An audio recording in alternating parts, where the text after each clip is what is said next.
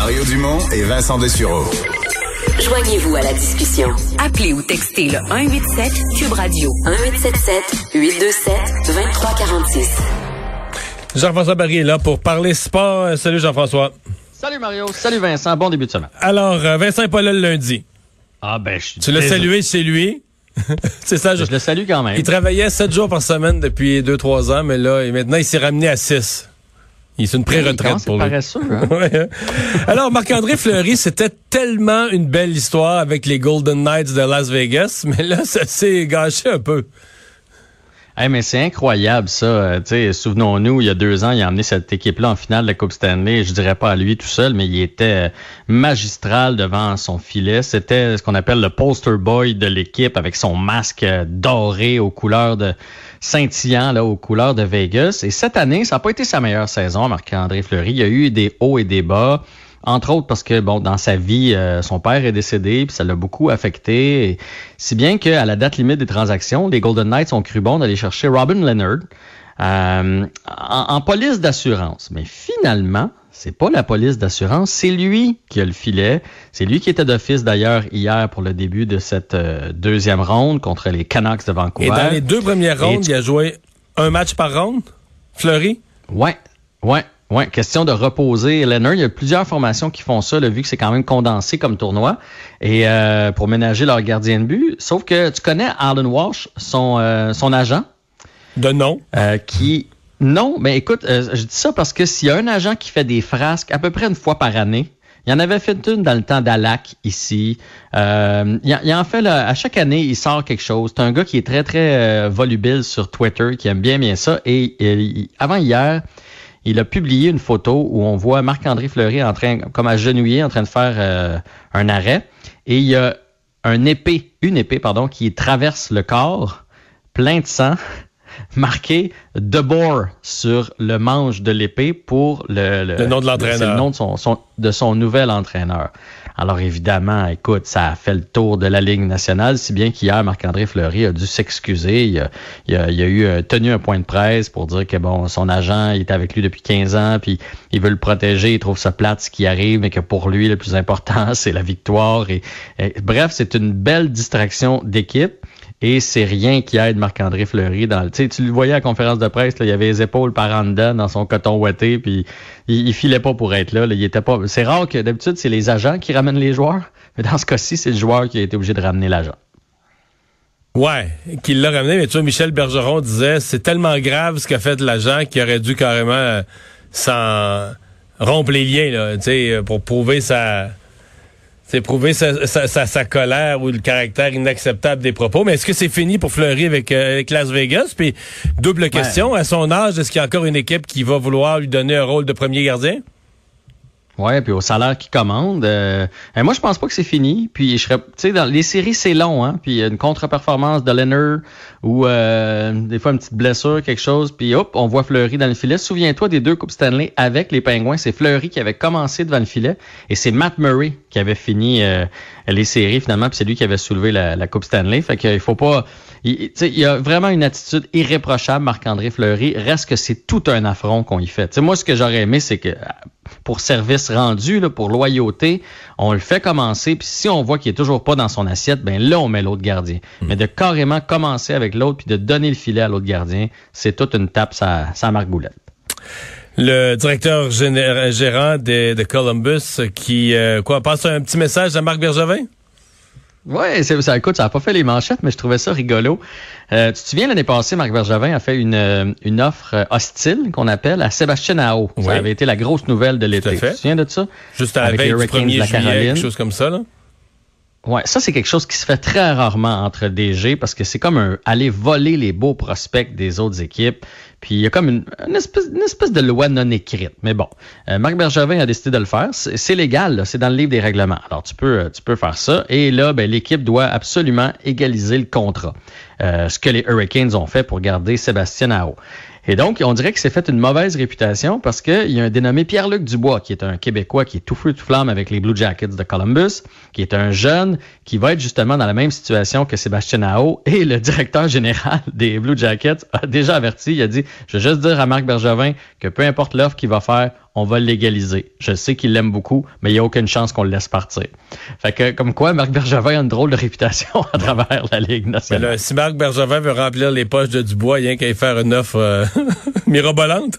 Mais, mais c'est en plein ce que le clan Dubois espère. S'il pouvait avoir surenchère, euh, puis que les Blue Jackets euh, égalisent par la suite, ce serait fantastique pour le clan Dubois.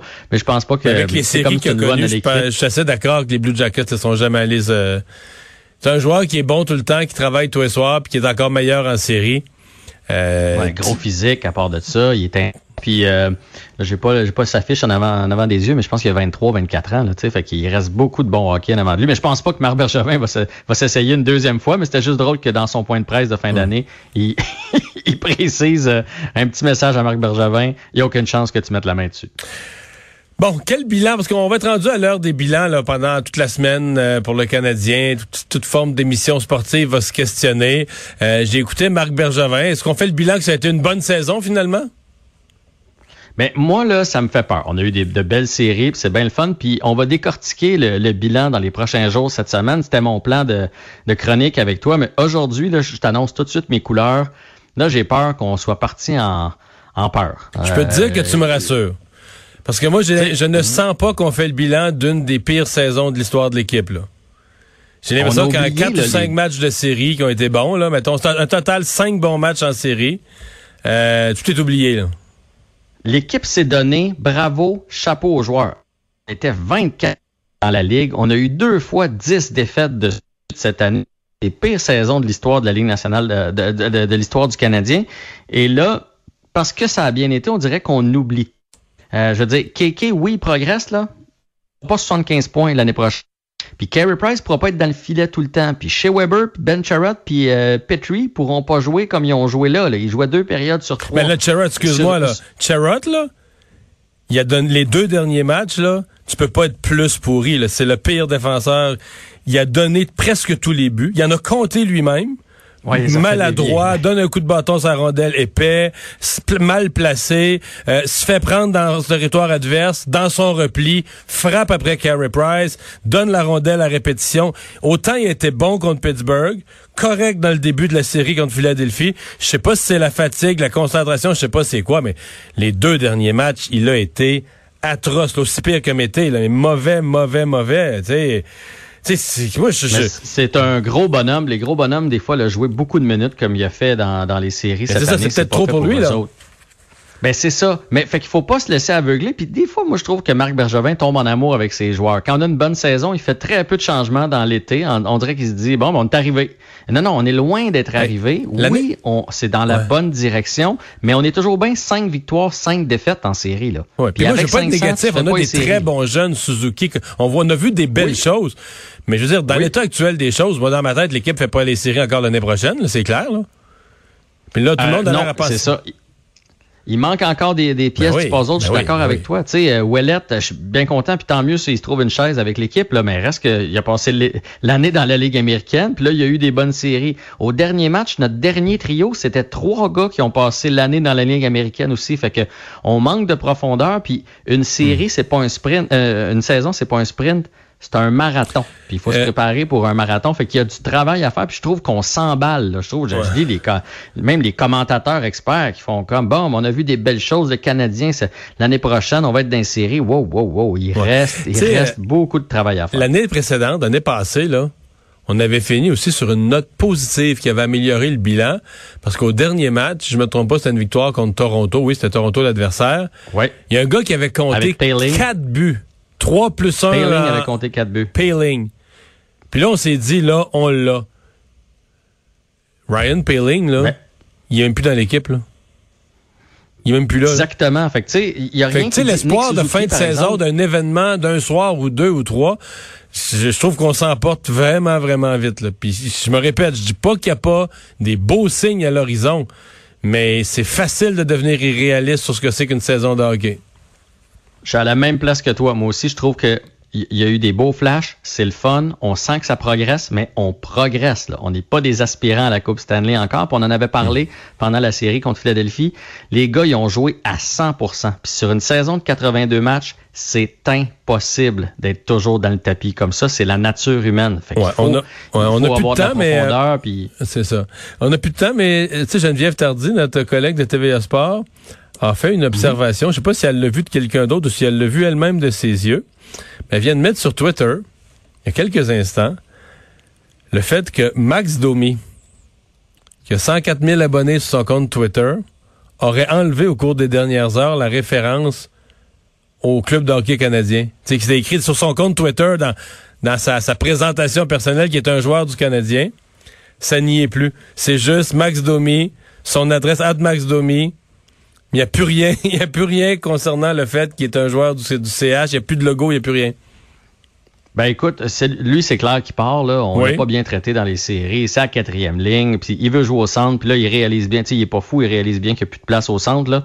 Puis on pourra vérifier si c'est vrai. Mais si c'est vrai, c'est quand même malhabile. C'est encore, c'est encore nous autres qui paye son, qui signe son, son chèque de paye là. Fait attend d'être euh, échangé avant d'en mais euh, c'est clair qu'il y a un divorce en, vue parce que il veut jouer au centre, puis là, c'est Suzuki, Kotkaniemi, puis Dano, nos trois premiers joueurs de centre. Ça, c'est, ça, c'est coulé dans le béton.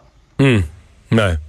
Donc, euh, il va partir en espérant avoir quelque chose de bon en échange. C'est ça qui est le gros, euh, ça qui est le gros enjeu, surtout quand, surtout quand c'est écrit dans le ciel qui s'en va, ton, ton rapport de force des fois est pas, est pas à son meilleur. Hey, merci beaucoup Jean-François. Ben de rien, puis on recommence le bilan demain. On va y aller position par position. On fait ça. Salut. Bye.